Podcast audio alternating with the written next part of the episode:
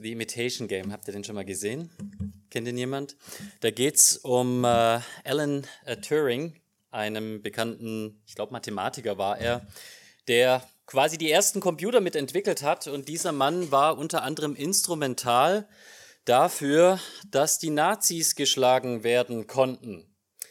Und ähm, keine Ahnung, wie akkurat in all den Fragen dieser Film ist. Ne? Meistens, wenn irgendwo bei so einem Hollywood-Film dran steht, nach einer wahren Begebenheit oder sonst was, kannst du davon ausgehen, dass 99 Prozent wirklich Unfug sind.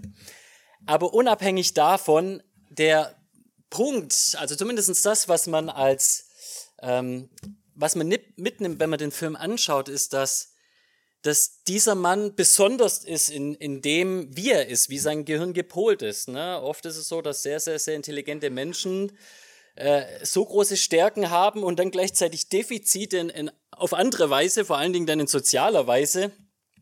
Und du merkst, es ist ein komischer Kauz, aber so mehr dieser Film fortfährt, merkst du, dass nur weil dieser Mann so war, wie er war, und vielleicht auch nur weil er manche Dinge in seinem Leben so erlebt hat, wie er sie erlebt hat, ist er letztendlich der Rätsellöser geworden, den es später gebraucht hat, um die deutsche Enigma-Maschine zu dechiffrieren und somit dann die Deutschen abhören zu können. Und ähm, ja, wir haben jetzt die letzten Wochen eine Geschichte angeschaut, die auch von viel Übel redet, von vielen Schwierigkeiten in der Welt, von der Richterzeit. Und wir haben gesehen, dass eine Familie, wo auch manche sehr merkwürdigen Umstände sind. Und äh, so mehr sich die Geschichte entfaltet, sehen wir aber, dass hinter den Kulissen Gott am Werk ist und dass Gott diese Geschichte auf eine Weise schreibt, dass, wenn du zurückblickst, siehst, Mensch, das hat alles irgendwie Sinn ergeben und das sind viele Dinge dabei, die zu etwas Guten dienen, obgleich die Geschichte an für sich nicht gerade spaßig in den einzelnen Kapiteln und Etappen ist. Wir haben es anfangs gesehen in Kapitel 1, dass uns von Hungersnöten und Katastrophen berichtet wird, von persönlichen Schicksalsschlägen, Menschen, die sterben in der Familie, vielleicht unglückliche Entscheidungen, wie dass man als frommer Jude eine Heidin heiratet und dann gleichzeitig aber, dass äh, gerade besagte Heidin sich bekehrt und dann die Schwiegermutter verpflegt. In Kapitel 2 haben wir gesehen, dass das Leben von harter Arbeit geprägt sein kann, selbst wenn man es ins Volk Gottes hineinschafft, heißt es noch nicht, dass jetzt hier, zack, der, der Segen Gottes so vom Himmel regnet, dass ich gar nichts mehr machen muss. Ruth muss betteln gehen. Ruth muss hart schuften von morgens bis abends und gleichzeitig begegnet sie einem Mann Gottes, der so gnädig und barmherzig ist und sie sieht ganz praktisch an einem Menschen, der Gott nachfolgt, wie Gott selbst ist. Und dann in Kapitel 3 sehen wir diese Liebesgeschichte entfaltet sich aus Boas und Ruth wird mehr. Und dann endet die Geschichte damit, dass Boas weiß, na, da gibt es so manche Regeln bei uns im Volk der Juden. Ich darf die gar nicht einfach so heiraten. Da gibt es jemand anderes, der Vorrang hat. Und das führt uns dann zu Kapitel 4, unserem heutigen Kapitel. Bis hierher haben wir gesehen, dass das Leben selbst für Gläubige auch voller Turbulenzen sein kann. Und gleichzeitig, wenn wir zwischen den Zeilen gelesen haben, haben wir gesehen, dass Gott dennoch seine Gnade immer und immer wieder hat zeigen lassen. John Piper beschreibt deshalb das ganze Buch Ruth folgend. Er sagt, die Botschaft für uns ist, das Leben der Gottesfürchtigen ist alles andere als ein gerader Weg in Richtung Herrlichkeit aber am Ende des Tages kommen sie dennoch an. Und wir machen heute weiter in Kapitel 4. Und wenn ihr euch daran erinnern könnt, das letzte Kapitel hat mit den für mich so spannenden und prägenden Satz abgeschlossen, Vers 18, Kapitel 3, Vers 18. Da sagte Noomi zu Ruth, bleibe hier, meine Tochter, warte, bis du siehst, wie die Sache ausgeht, denn der Mann wird nicht ruhen, bis er die Sache heute zu einem Ende geführt hat. Gott hat diesen Mann mit dieser heiligen Unruhe erfüllt und Boas, ne, also ich kann mir vorstellen, nachdem die junge Ruth aufgestanden ist früh morgens, da hat er sich nicht nochmal hingelegt und zwei, drei Stunden weiter äh, geschlafen. Der hat gezittert und gewartet, bis endlich ne, die Sonne richtig aufgeht, die Leute irgendwie in der Stadt sind und er zack in die Stadt rennen kann und die Sache endlich äh, ne, unter Dach und Fach bringen kann. Und das ist, wo wir heute weitermachen. Boas hat für sich den Entschluss gefasst, er möchte diese wundervolle junge Dame heiraten. Und so lesen wir in den ersten beiden Versen, dass er zum Stadttor ging von Bethlehem und dass er sich dort hingesetzt hat, dass er dort gewartet hat auf seinen Verwandten. Und dann hat er diesen Verwandten geschnappt zu sich und dann hat er die Verhandlung begonnen. Für uns ist es vielleicht ein bisschen merkwürdig die Frage, warum zum Stadttor? Ihr müsst euch das so vorstellen, damals war das so, dass der Marktplatz und all das Wichtige, all die Geschäftigkeiten waren da. Also wenn du jemandem begegnen wolltest, ne, dann war das nicht wie heute, keine Ahnung, Facebook oder sonst was. Da hat man die Leute noch live und real gesehen, in Fleisch und Blut. Und das ging meistens so am Stadttor. Und äh, ich habe mal gegoogelt, ich weiß nicht, ob, ob ihr das wusstet, aber im, im äh, Ende 12. Jahrhundert, äh, als München gegründet wurde, da war das äh, Kauflinger Tor ein Stadttor zur Außenmauer. Könnt ihr euch vorstellen, dass München mal so mini war? Also die Innenstadt, das war mal München früher. Und im Endeffekt könnt ihr euch auch Bethlehem so vorstellen. Ich weiß nicht, ob damals auch schon direkt dann die, die Kaufpassage da begonnen hat, aber sicherlich war da auch viel Leben in München. Und so war es da auch. Und Boas wusste, wenn ich meinem Verwandten begegne, dann ganz klar hier, wahrscheinlich morgens auf dem Weg zur Arbeit, ne? das waren ja alles Bauern, also geht man raus aus der Stadt zum Feld oder wie auch immer. Ihm war klar, da trifft er ihn. Und dann ist er ihm begegnet. Und ich weiß nicht, ob dir das aufgefallen ist, vor bei der Textlesung, uns wird kein Name genannt. Die Ruth hat das vorgelesen und äh, da ist kein Name gefallen. Das hat sie nicht vergessen oder unterschlagen. Da steht kein Name drin. Im Hebräischen steht da Ploni Almoni und es könnte auf Deutsch übersetzt so viel heißen wie du so und so. Der wird einfach nur Mr. So und so genannt. Jetzt könnte man überlegen und sagen, okay, vielleicht hat der Autor des Buches das nicht mehr gewusst oder der Name war nicht relevant genug, aber jetzt sind wir mal ehrlich. Selbst solche Namen wie Kilion und Machlon werden in Kapitel 1 genannt und von denen wird nicht viel berichtet, außer dass sie geheiratet haben und gestorben sind. Wir wissen keinen einzigen Satz, von dem sie reden. Und hier in Kapitel 4 ist dieser Mr. So und so eine ganz zentrale Figur. Wir kommen später noch mehr dazu, aber hier wird uns schon deutlich gemacht, wenn dieser Name nicht erwähnt wird, dann hat es einen Grund. Dann möchte der Autor uns etwas damit vermitteln. Also Boas schnappt Mr. So und so, sie setzen sich hin, wie es damals üblich war, um ein Geschäft zu machen. Und dann, um ein Geschäft zu besiegeln, braucht man auch Zeugen, 5. Äh, Mose sagt uns, dass aus äh, dem Mund einzelner Zeugen, Zweier oder Dreier, eine Sache bestätigt werden soll. Boas sagt, nicht nur zwei oder drei, ich hole mir zehn, zehn hält besser, so dass es wirklich jeder sieht und weiß. Ne? Also zehn Zeugen, das ist, dann ist es wirklich äh, fest, ne, wenn die das bezeugen. Und er nimmt auch nicht nur irgendwelche Zeugen, ne? Das ist nicht hier irgendwie hier irgend so ein, ein kleiner Junge und irgendjemand anderes, sondern es das heißt zehn der Ältesten.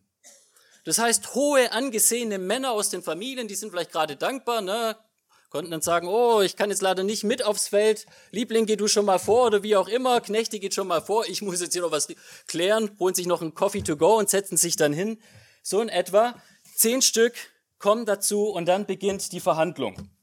Und in Vers 3 sehen wir, Boas sagt, also es geht hier um ein Feldstück. Unsere liebe Verwandte Naomi ist aus Moab zurückgekehrt und sie möchte ihr Feld verkaufen. Ne? Die Arme hat nichts mehr, ist äh, eine Witwe, verhungert und jetzt muss sie ihr Stückchen Land abtreten.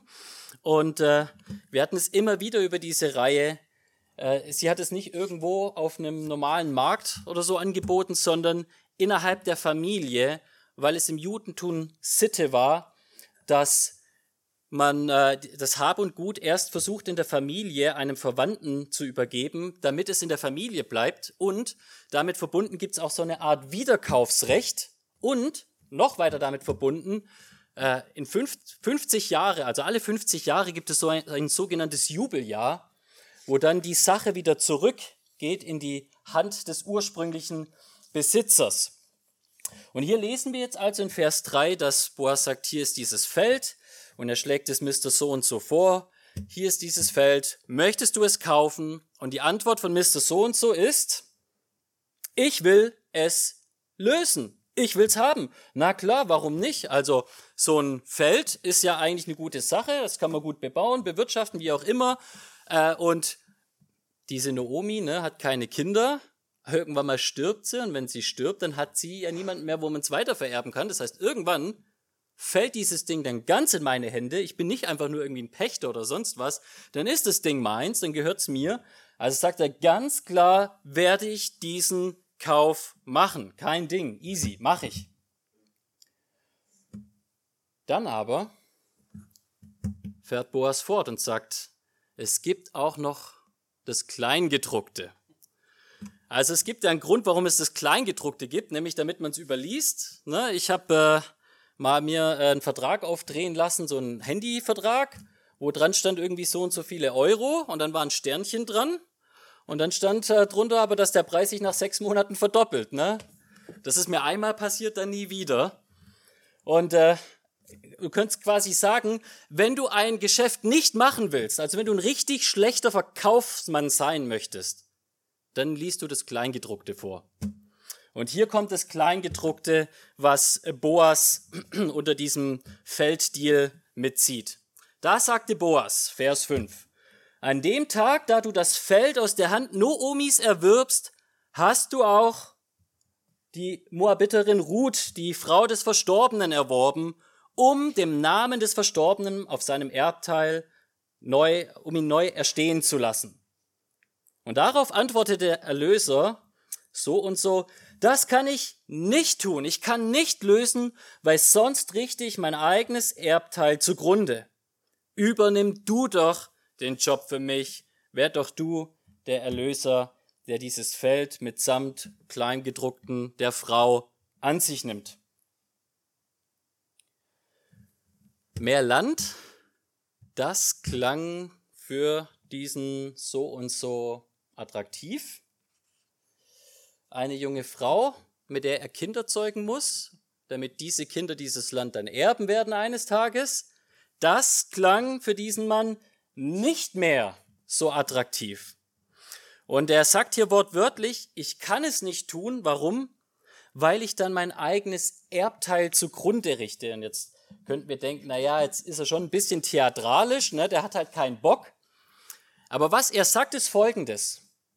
Wenn ich diesen Deal eingebohrst, dann heißt es, dass ich mein Geld verwende, um dieses Feld zu kaufen. Mein Geld, das ja mal meine Kinder erben sollen oder wie auch immer damit ich dieses Feld nur so quasi besitzen kann, wissentlich, dass ja die Kinder mit dieser Frau, die ich gar nicht haben möchte, diese Kinder, die ich gar nicht haben möchte, dann dieses Feld erben. Das heißt, ich verliere mein Geld und dieses Feld bekomme ich auch nicht. Und das kann ich nicht tun. Das ist einfach ein schlechter Deal. Das dient meinen eigenen persönlichen Zielen nicht.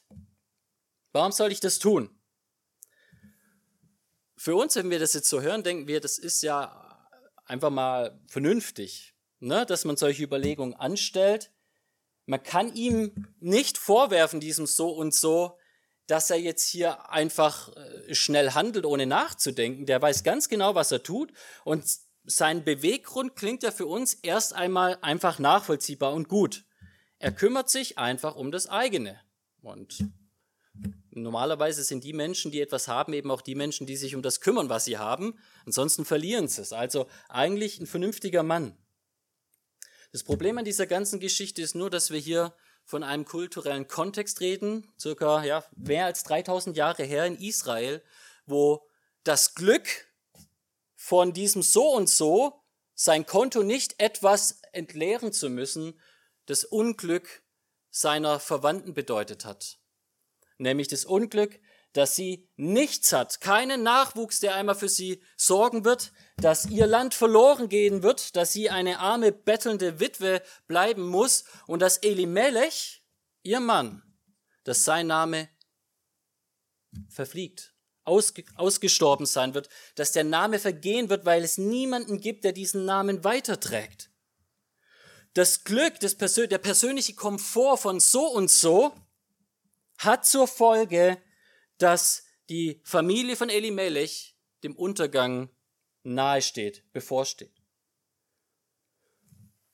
Das heißt, er ist bereit, dass der Name ausgelöscht werden soll von Elimelech um seines eigenen Kontos und Komforts willen. Und hier sagt die jüdische Tradition von Anfang an und auch die meisten Theologen, dass das genau der Grund ist, warum sein Name nicht erwähnt wird. Er, der nur auf sein eigenes Glück geschaut hat, poetische Gerechtigkeit, er ist der Einzige, dessen Name in Vergessenheit geraten ist. Denn was er getan hat, so schlau das auch in unserer, aus, aus unserer Sicht sein mag, es war moralisch völlig verwerflich. Der hat seine eigene Familie zugrunde gehen lassen, weil es ihn nicht interessiert hat. Seine Ziele waren größer und wichtiger als das Wohl seiner Verwandten. Es ist ein bisschen so wie die Geschichte mit Onan, einem Vorfahren von Boas und Co. Die Geschichte von Onan kennt ihr vielleicht. Da war es auch dieses Schwagerehe-Thema, dass äh, sein Bruder gestorben ist und er sollte jetzt die Frau seines Bruders nehmen, um mit ihr Kinder zu zeugen, damit wieder diese Kinder den Namen des Bruders bekommen und dann eben dieser Name weitergetragen wird. Eigentlich ähnliche Geschichte. Und Onan dachte sich, okay, diesen schweren Kelch, diese äußerst attraktive Frau, mit ihr zu schlafen, den kann ich noch auf mich nehmen. Aber halt nur so weit, wie keine Kinder entstehen, die dann diesen Namen tragen, mit denen ich dann mein Erbe wie auch immer teilen muss und die dann meinem Bruder letztendlich zugehören. Das ist quasi die gleiche Geschichte. Onan hat gesagt, diesen Schuh möchte ich mir nicht anziehen. Aber jetzt schauen wir hier in unseren Text rein und im wahrsten Sinne des Wortes, hier haben wir jemand, der sagt, ich ziehe mir den Schuh an. Das ist das, was wir hier in den Versen 7 bis 8 sehen. Da wird uns berichtet von diesem, ich weiß auch nicht, was ich sagen soll, sehr skurrilen Vertragsbeschluss, äh, dass äh, sie gesagt haben, Deal, Hände eingeschlagen und dann wurden die Sandalen ausgetauscht. Fragt mich nicht, warum die das gemacht haben, aber mir scheint, als ob man fast wortwörtlich sagen kann, der eine hat einfach sein Recht abgetreten und der andere war gewillt, sich diesen Schuh anzuziehen. Vielleicht kommen da diese Sprichwörter her, ich habe keine Ahnung. Aber was hier geschieht ist, sie machen diesen Deal fest, sie machen das mit einem äußerlichen Zeichen, sie tauschen sich ihre Dreckslatschen aus und das ganze Volk sieht es, die zehn Zeugen sehen es und alle anderen Schaulustigen, die dabei sind bei diesem Deal. Und dann ist die ganze Sache unter Dach und Fach gebracht. Und wir sehen in äh, Vers 9 berichtet Boas, warum er das tut, was seine Motivation ist. Es ist das Bekenntnis vor dem Volk zu diesem Deal. Boas sagt, Vers 9, da sagte Boas zu den Ältesten und zu allem Volk, ihr seid heute Zeugen dafür, dass ich aus der Hand Noomis hiermit alles erworben habe, was dem Elimelech und alles, was Kilion und Machlon gehört hat. Somit habe ich mir auch Machlons Frau Ruth, die Moabiterin, als Frau erworben. Warum? Um den Namen des Verstorbenen auf seinem Erbteil neu erstehen zu lassen, damit nicht der Name des Verstorbenen ausgerottet wird aus dem Kreis seiner Brüder und aus dem Tor seines Heimatortes. Ihr alle seid heute die Zeugen dafür. Natürlich wissen wir, Boas hat schon selbst festgestellt, dass Ruth eine tolle Frau ist. Aber wir haben gesehen in Kapitel 3, dass Boas gesagt hat, da hat jemand anderes Vorrecht. Und so, so toll ich dich finde, Ruth, wenn es nicht gemäß dem Gesetz Gottes ist, weil jemand anderes Vorrecht hat, dann bin ich gewillt, Nein zu sagen, nicht mit dir durchzubrennen, egal ob du meine Traumfrau bist oder nicht. Und hier sehen wir nicht einfach nur, dass er sagt, ich bin gewillt, auf dich zu verzichten. Er sagt, um Gottes Willen bin ich auch bereit, dich anzunehmen mit all dem, was damit verbunden ist. Auch mit dieser Aufgabe, Nachkommen zu zeugen, die den Namen Elimelechs weitertragen sollen ich habe mir heute Ruth zur Frau erworben, damit ich Gottes Gesetz erfülle zum Wohl meines verstorbenen Verwandten, dessen Name sonst verloren gegangen wäre. Was Boas hier tut,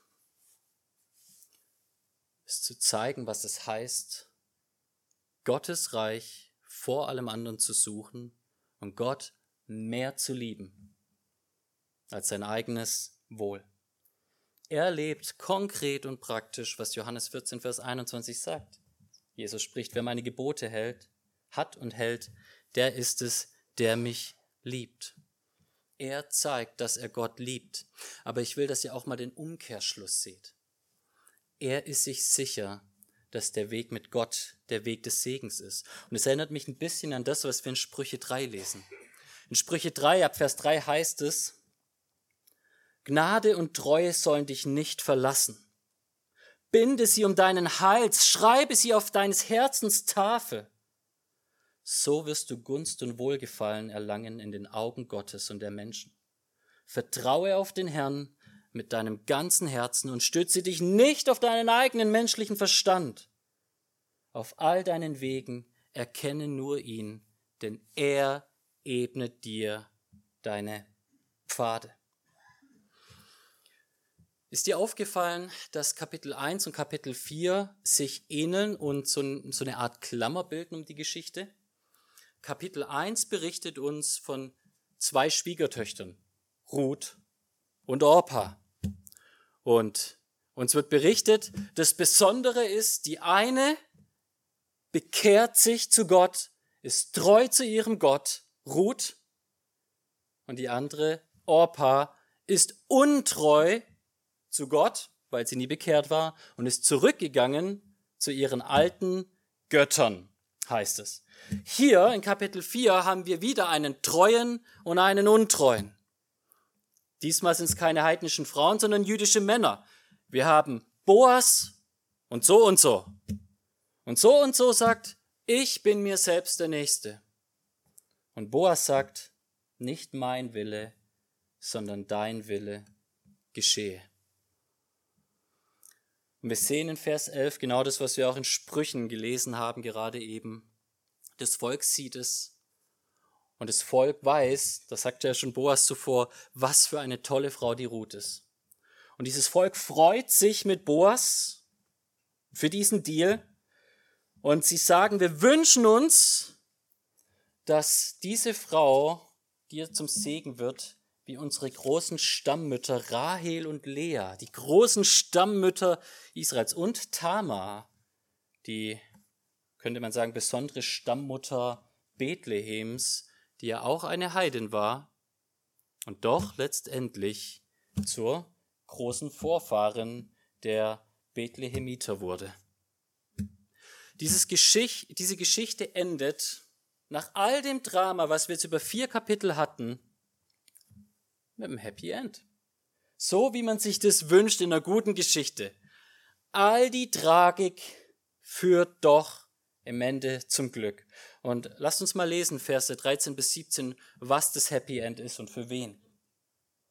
So nahm Boas die Ruth und sie wurde seine Frau und er ging zu ihr ein. Und der Herr schenkte ihr Schwangerschaft und sie gebar einen Sohn. Da sagten die Frauen zu Noomi, gepriesen sei der Herr, der es dir heute nicht an einem Löser hat fehlen lassen. Sein Name werde gerühmt in Israel, und er wird dir ein Erquicker der Seele sein und ein Versorger deines Alters. Denn deine Schwiegertochter, die dich liebt, hat ihn geboren, sie, die dir mehr wert als sieben Söhne ist. Und Nomi nahm das Kind und legte es auf ihren Schoß und wurde seine Betreuerin. Und die Nachbarinnen gaben ihm einen Namen, indem sie sagten, ein Sohn ist der Noomi geboren. Und sie gab ihm den Namen Obed. Der ist der Vater Isais, des Vaters Davids. Diese Geschichte endet mit einem Happy End für alle, die zu Gott gehören. Noomi, diese Frau, die von Anfang an gesagt hat, ich bin die Geplagte des Herrn, nennt mich Mara, die Bittere, ist die, die im Endeffekt nach all den Turbulenzen sieht, Gott war immer treu, auch wenn ich es in meinem Leben oft nicht verstehen konnte, warum so viel Leid mir begegnen musste. Gott hat alles geführt zum Guten. Zum Glück ist ihr Sohn nicht an irgendeine andere Moabiterin geraten, sondern an diese Moabiterin, die den Herrn lieb gewonnen hat.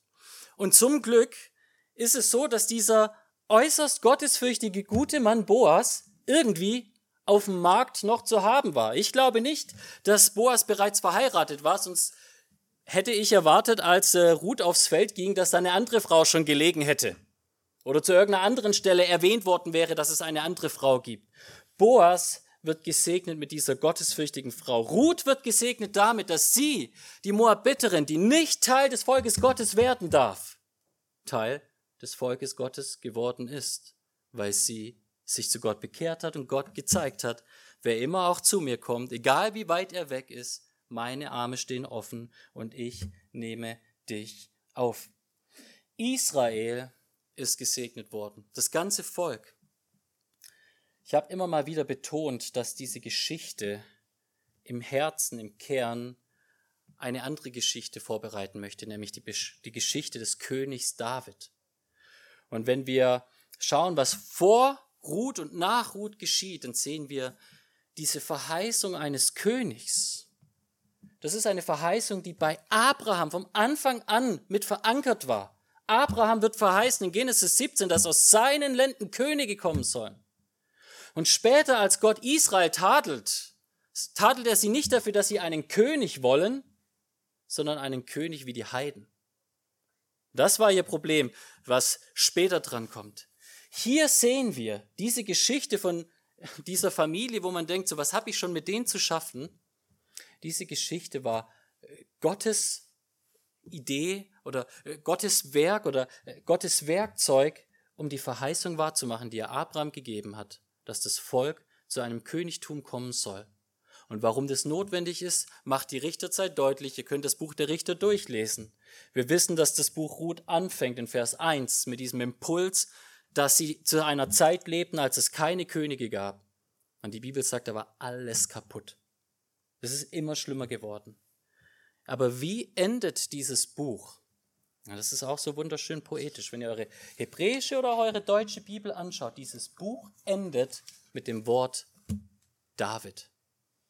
Der König kommt. wenn wir dann ins Neue Testament schauen, dann wissen wir, David ist nicht der letztendliche König. Der Stammbaum vom David, der wird wieder aufgegriffen, der geht wieder weiter. Und der wahre König, der König aller Könige, der Sohn Davids, ist Jesus. Es ist also letztendlich eine Geschichte, die auch Heil für die ganze Welt impliziert. Das war die Geschichte von Ruth. Und jetzt stellt sich am Schluss die Frage, was sollen wir mitnehmen? Was war die Moral von der Geschichte? Was war die Botschaft für uns ganz praktisch? Und die Botschaft, die du mitnehmen sollst aus diesen vier Kapiteln Ruth, die kann in einem Wort zusammengefasst werden. Dem hebräischen Begriff Chesed. Jetzt fragst du dich, okay, was soll ich mit Chesed? Dieser Begriff kann ganz verschieden übersetzt werden. Liebe, Gunst, Barmherzigkeit, Treue, Zuverlässigkeit, Loyalität. Und der kommt dreimal im Text vor und das ist gar nicht so viel, dreimal im, im gesamten Buch Ruth. Aber ein äh, Kommentator schreibt, und ich glaube, er hat recht, folgendes. Der Begriff Chesed selbst kommt im Buch Ruth nur dreimal vor.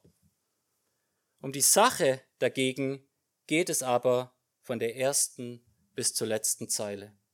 Es geht um die Treue Gottes zu seinem Volk. 17 Mal findet ihr den Namen Gottes in diesem Buch. Da wird nicht allgemein von Gott gesprochen, sondern von Jahwe.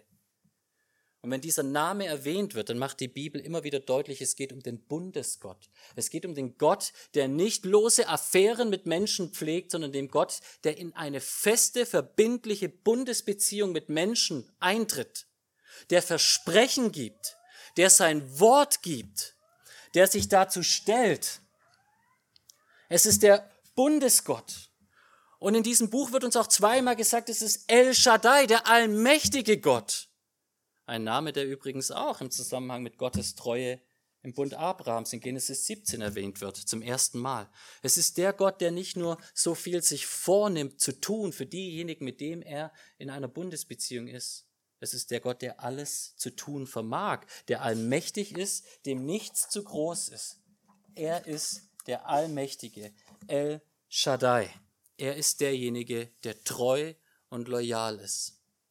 Dieses Buch will dich damit neu konfrontieren. Wenn du sein bist, dann darfst du Gottes Perspektive auf dich nicht abhängig machen von den Leiden der Gegenwart, die du siehst, von den Schwierigkeiten, von den Nöten, von den unerfüllten Sehnsüchten, sondern von den Verheißungen, die er gibt, die er einhalten wird und die du ultimativ, vielleicht noch hier auf Erden, aber spätestens in seiner herrlichen Gegenwart in Fülle schmecken und erfahren wirst.